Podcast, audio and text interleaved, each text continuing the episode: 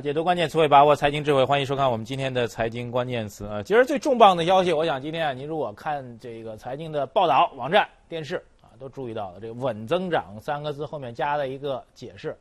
啊。国务院出台了三项政策来力推宏观经济的稳增长啊，这成为了这个所谓市场层面的一个重大的啊，或者在部分的观点看来啊，或者我们说主流吧，因为大多数的观点都这样说啊，认为这三项措施呢就是一个稳。增长的一个重磅的措施，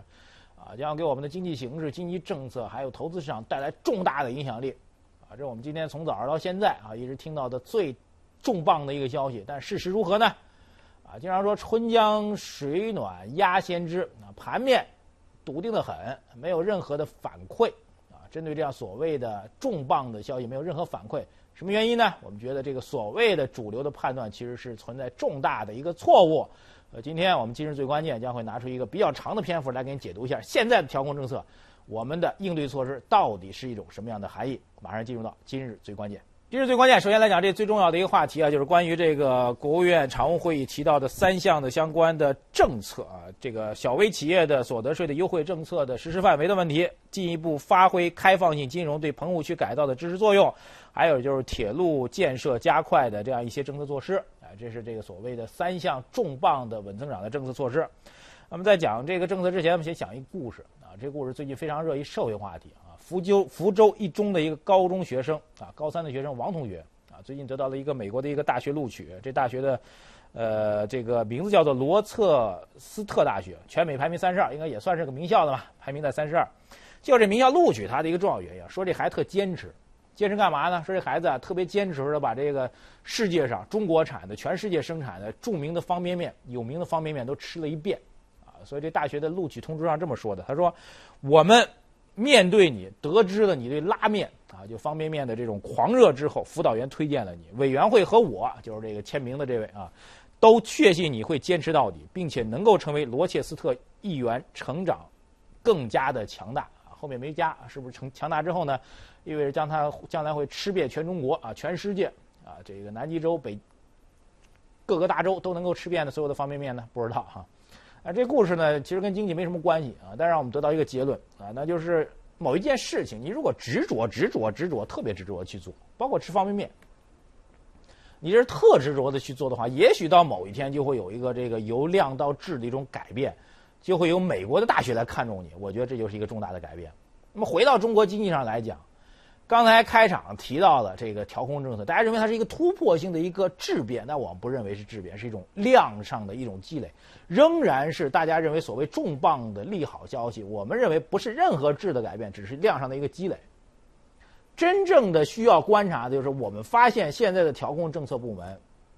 从最高的行政调控部门，我们的国务院啊，再到具体的各部委，比如央行，他们几乎都在秉持着一个所谓有条不紊的在进行。相关政策落实的一个步伐，所以我们叫做淡定应对。注意是淡定应对，千万不要把今天的这些所谓的改革的消息，所谓三项重大措施，认为是一个质变、一个转折点式的判断，完全不对。啊，为什么这样说呢？第一个，先看央行，央行今天继续搞了一个正回购，啊，继续在回笼资金。哪怕您个顶个都在说中国经济形势现在有压力啊，宏观经济不看好，一季度 GDP 可能会跌到七点二、七点三、七点五都被跌破了，可能要到下限了，人家就是。四个字：岿然不动。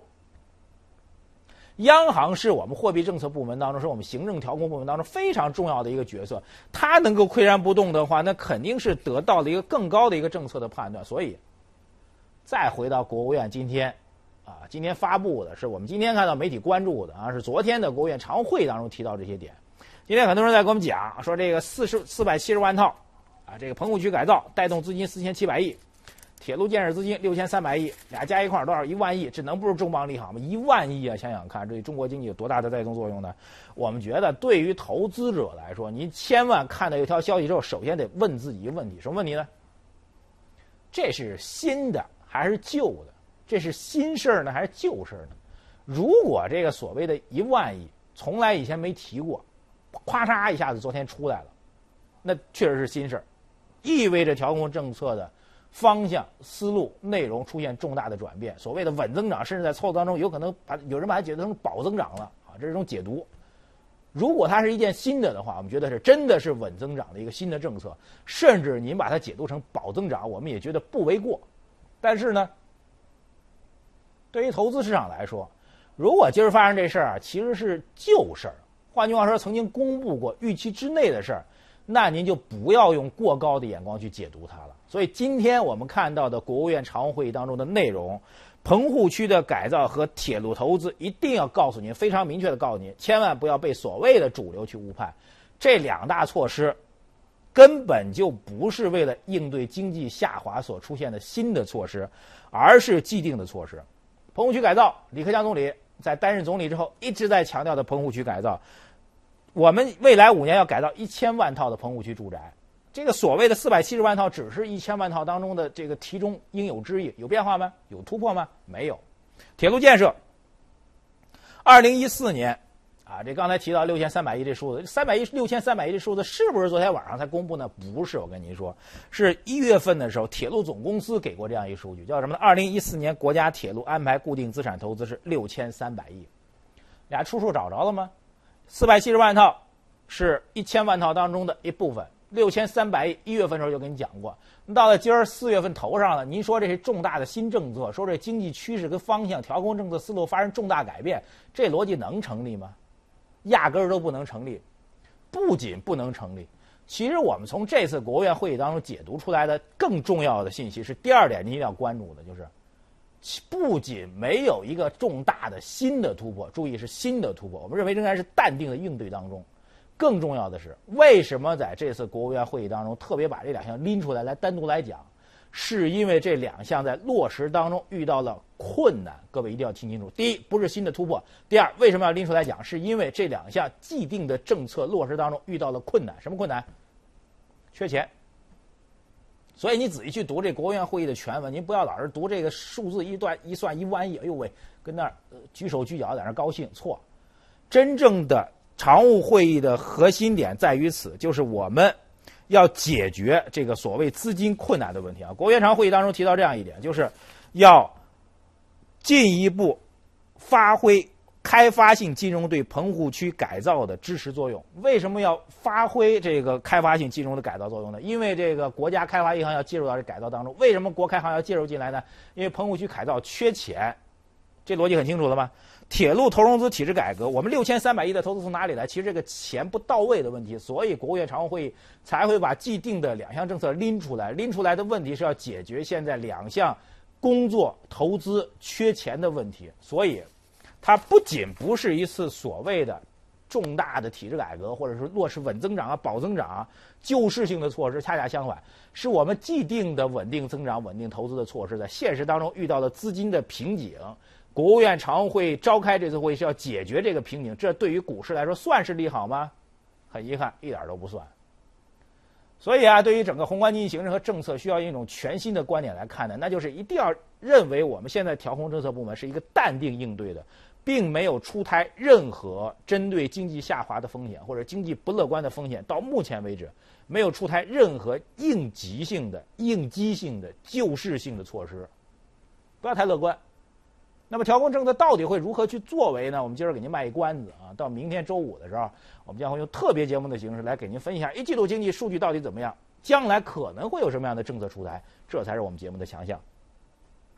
好，接下来来看一下今天啊，因为我们刚才占用时间比较长，所以今天我们有两个关键词汇来给您分享。进入到老马新点评，首先来看第一个词儿啊，这是关于股票市场的啊，这叫做格局生变，我们称之为格局生变啊。这格局生变的一个变化呢，主要来自于这个 IPO 的上市。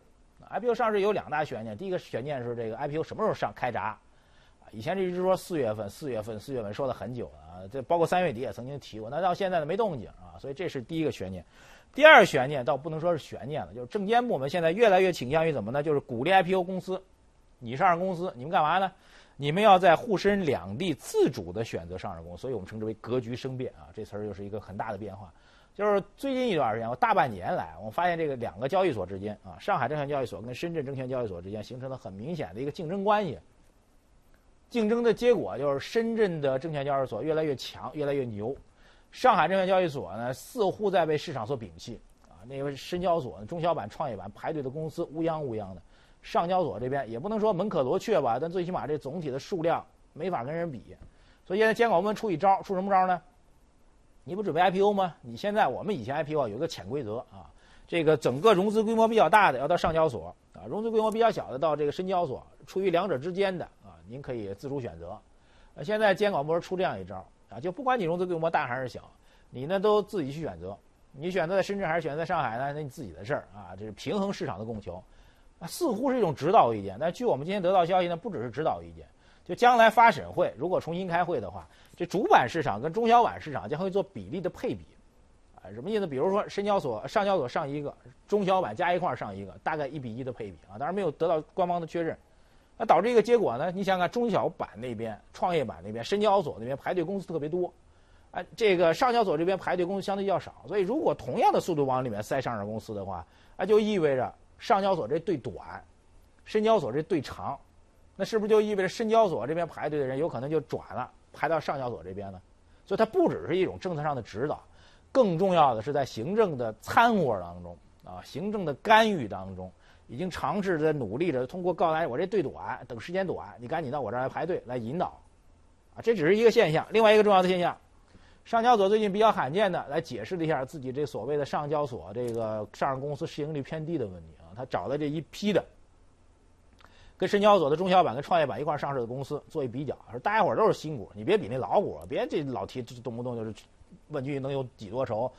恰似满仓中石油，别别提那样的公司啊，那是我们公上交所的少数啊，大概这样意思。就新上市的公司在上交所和深交所上市的公司，啊，市盈率差不太多，专门做一解释。这种解释背后其实是有深意的。有的时候我们觉得，我们的观点，交易所竞争的本质啊，我们的观点。交易所竞争的本质是资金的偏好的倾向啊，什么意思呢？那为什么说现在这资金喜欢去在中小板和创业板的深交所那边投资呢？因为是一种资金的这种市场偏好啊。为什么会形成这种偏好呢？因为他觉得现在整个宏观经济的背景没有想象中那么好。那么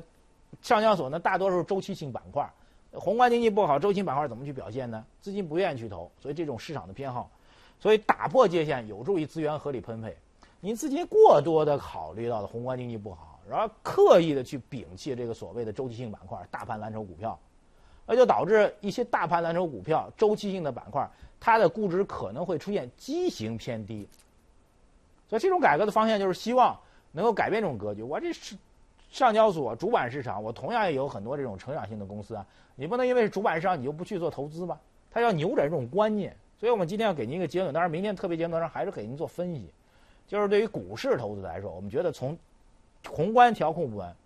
证券监管部门，乃至于到交易所这个层面，制度设计的方方面面，现在都有一个重要的目标。先把这结论告诉您，就希望这目标引到主板市场，引到周期性，引到大盘蓝筹板块当中来。这就是政策的指引。带花要带大红花，后面一句话我不说你也知道是什么。所以要说的话是什么话？投资者，您到底听不听这弦外之音呢？供您做一个参考。接下来关注一下这个电信方面的话题啊，最近非常热的一个话题，就是中国移动在香港推出了六十八港元的一个超低价套餐啊，这事儿引发了很多的一个关注，我们称之为低价套餐。这低价套餐啊，这网友做了一个评论说，六十八港元就能享受到一千七百分钟的通话啊，一万条短信，以及后边一条很诱惑啊，因为很多人大家用手机上网，所以本地无线上网流量服务，很多人就吐槽了，说同样的价格在我们内地。跟香港相比，同样的价格，我们大概得到的福利啊，只有人家的这个百分之一，啊，难道我们的收入比香港人民、内地人比香港人民收入要高一百倍吗？就很多人吐槽，啊，这消息出来之后，我们觉得这大的央企啊，还是姿态还是可以的啊，马上倾听了市场的呼唤，进行了个解释啊，周一动解释非常详细，他说这六十八套港元套餐啊，您别把它想的那么美。您要买这港元套餐，六十八块钱这低价的港元套餐，它还是有很多各各种各样限制条件，我不跟您讲了。反正就是您真要享受到的话，其实还要付出成本的，所以不要简单的看价格啊。在我们内地市场也有这种特价的促销。解释到现在，我们觉得够了啊。对于中移动来说，如果单个对一个产品做一个细致的解释，到这层面已经够了。问题是呢，延展开来两个话题。第一个，香港市场当中为什么会出现这种超低价的套餐？啊，很多内地的这个居民可能对香港市场不太了解。我们也做了一个调查，目前香港的主要电信运营商有十七家，那么他们之间的各自号码呢是可以相互转换的。移动呢只能惯例上只能用低价去聚集客户。目前从香港的市场来说啊，这电信运营商来说啊，这用的网络三 HK、CSL、幺零幺零、One Two Free 啊这些品牌，还包括数码通，最后可能才是中国移动。所以您到香港，您如果内地人到香港旅游，你可以发现您那个就是手机左上角那运营商的名字总在变化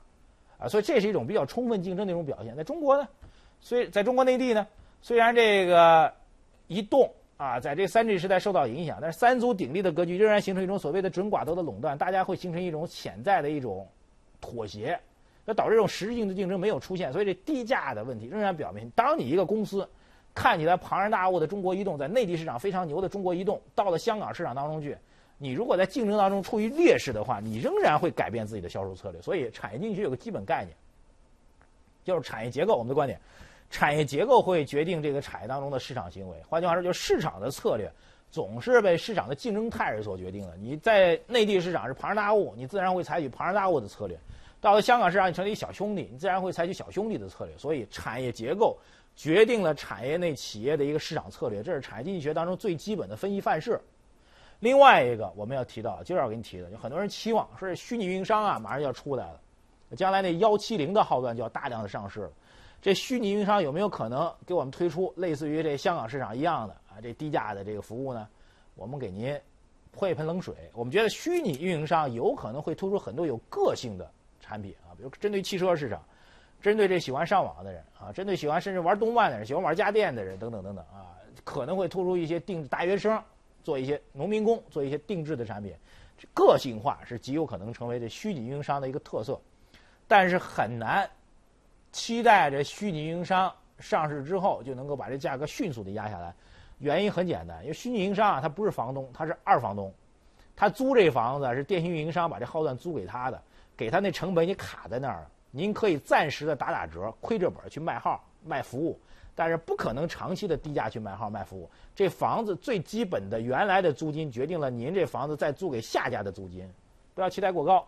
中国的电信市场三家独立的垄断格局没有发生根本性改变的情况下，期待内地市场跟香港市场一样出现这种超低价的产品和服务，目前来说我们还只能是临渊羡鱼。好，接下来看一下今天的财经热搜词。Um,